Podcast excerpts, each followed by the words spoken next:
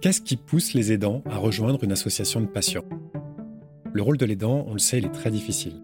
Alors pourquoi se rajouter une charge en donnant de son temps, et pas seulement du temps, mais de son énergie, pour d'autres malades? Pourquoi vouloir quelque part se replonger dans la maladie? Et qu'est-ce qu'on apporte vraiment à une association en tant qu'aidant? Jannick est la femme de Thomas, dont vous avez entendu le témoignage dans l'épisode 1 de cette troisième saison du podcast. Après la leucémie de Thomas, ils ont tous les deux rejoint l'association Laurette Fugain, mais pendant la maladie, c'est Jannick qui a pris les premiers contacts à travers le forum de l'association. La maladie rentre quand même dans le quotidien, faut pas, faut pas se leurrer. Ça, ça, touche euh, ben, le conjoint, la conjointe, euh, la femme, les enfants, euh, les parents. On ne vit pas la maladie de la même façon, l'un et, et l'autre. On a besoin d'être en soutien en fait donc du malade. Malheureusement en fait, il nous manque pas mal d'informations et nous ne sommes pas en contact direct avec les médecins en tant qu'accompagnants. Et on a beaucoup de questions qu'on n'ose pas particulièrement poser aux patients. Poser les questions aux patients, c'est l'angoisser encore plus. On n'est pas là pour ça. Il faut pas lui, euh, transmettre en fait nos inquiétudes, nos nos peurs, nos craintes. En fait, on est quand même euh, en tant que euh, en tant qu'aidant, on se sent un peu seul on est quand même un petit peu mis de côté et ces forums, ces associations nous aident énormément, euh, en tout cas pour euh, pour garder de l'énergie, garder euh, des forces et, avoir en fait certaines réponses à nos interrogations.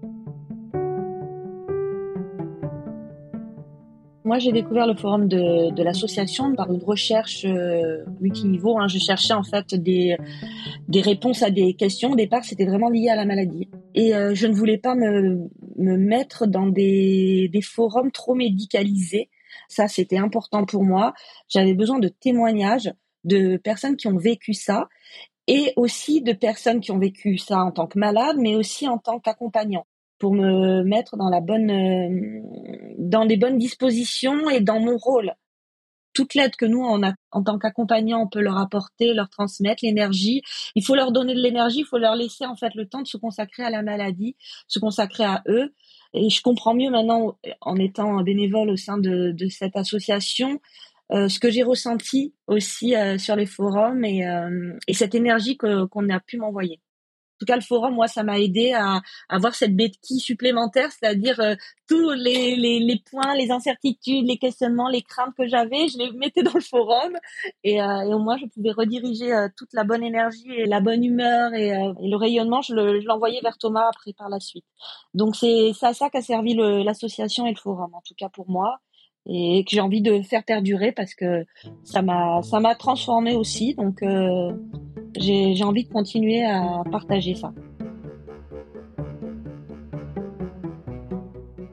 Je me sens en fait, euh, en tout cas légitime pour euh, partager justement cette parole d'accompagnant, partager cette parole en tant que femme, compagne, maman aussi, c'est important. Et moi, je me sens euh, voilà investie dans une mission de partage, d'assistance aussi au niveau des événements, parce que je trouve que euh, la rencontre avec le public par le biais d'événements sportifs, d'événements euh, au niveau des écoles, de sensibilisation m'intéresse beaucoup.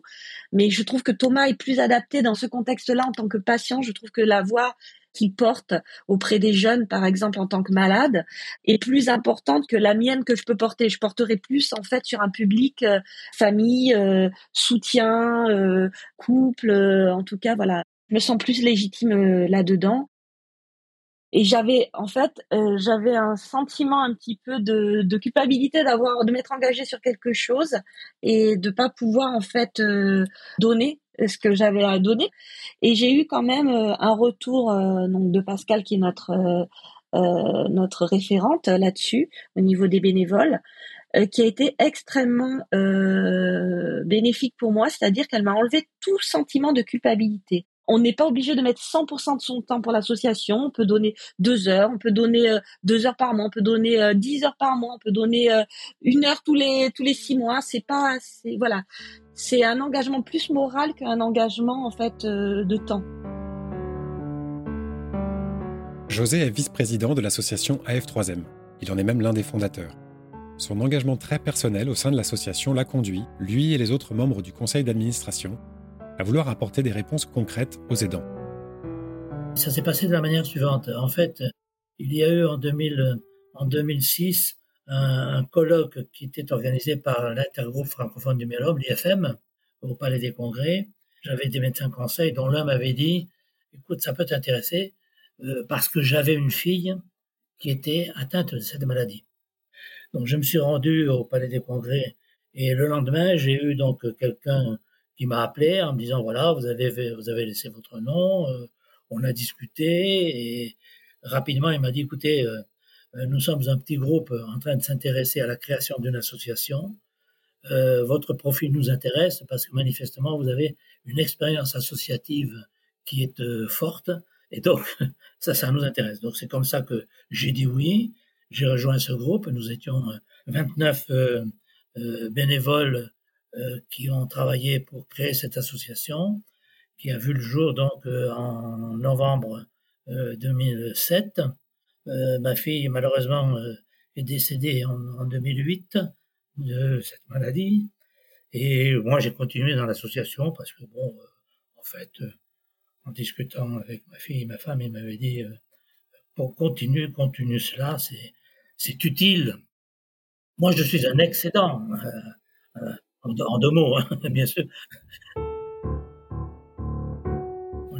On a des aidants dans le conseil d'administration et des aidants très actifs. Et donc maintenant, on a intégré les aidants dans tous nos projets parce qu'on pense que l'aidant euh, est une composante essentielle de parcours de soins du malade, et notamment dans l'amélioration de la qualité de vie, avec les difficultés que le rôle de l'aidant et le statut de l'aidant, qui est très particulier et qui est multiple. Hein. L'aidant est souvent plus malade que le malade, d'une certaine manière. Euh, il, a, il a une anxiété que, que certains malades n'ont pas. Les malades qui ont dit, bon ben voilà, je suis malade, je vais réagir euh, et euh, on, on, va aller au combat, ça n'est pas souvent le, le, le, cas des aidants. Et on s'est aperçu qu'ils étaient complètement, complètement négligés, en fait, les aidants. Hein. Donc, on a intégré la problématique des aidants sur, euh, je dirais, tous nos projets, de manière à ce que euh, euh, ça puisse faire, faire partir du parcours de soins. Voilà. Vous savez, quand on fait des vidéoconférences, on en fait six ou sept par an, hein, qui durent une heure sur des thématiques, et que euh, à, à l'ouverture de la vidéoconférence, on a eu jusqu'à 900 personnes qui étaient connectées. Je veux dire, on est utile et cette utilité, euh, on peut la palper, la, concrétiser par les réalisations que nous faisons. Mais euh, ne soyons pas hypocrites. Je veux dire, euh, on se réalise quand on travaille dans une association.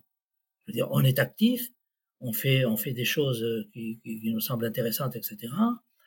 On est actif et on se réalise. Bon, moi, pour, parler de moi, ce que je n'aime pas beaucoup, euh, Florence, ma fille, est décédée en 2008 et ma femme est décédée en 2009, un an après, jour pour jour. Bon, moi je peux vous dire que après ça, euh, je n'aurais pas eu les associations, je ne sais pas si j'aurais pas été euh, faire un peu n'importe quoi. Et donc les associations m'ont permis quand même de ne pas rester chez moi à longueur de journée à regarder la télévision qui est nulle, hein, et, pouvoir être actif. Ça, j'ai l'impression d'être utile, de servir à quelque chose, de faire avancer le public, comme, comme on dit. Voilà. Donc voilà, donc je dirais que cette utilité, pour moi, bah, c'est pas mal. On n'a pas l'impression qu'on a de perdre son temps. Merci à Yannick et José pour leur témoignage. À l'occasion du mois des cancers du sang, retrouvez le témoignage de celles et ceux qui se sont engagés dans une association de patients dans la saison 3 du podcast Cancer du sang, Nos vies ainsi que tous les épisodes précédents sur toutes les plateformes d'écoute de podcast. Ce podcast présente des expériences personnelles propres à chaque patient. Chaque prise en charge peut être différente.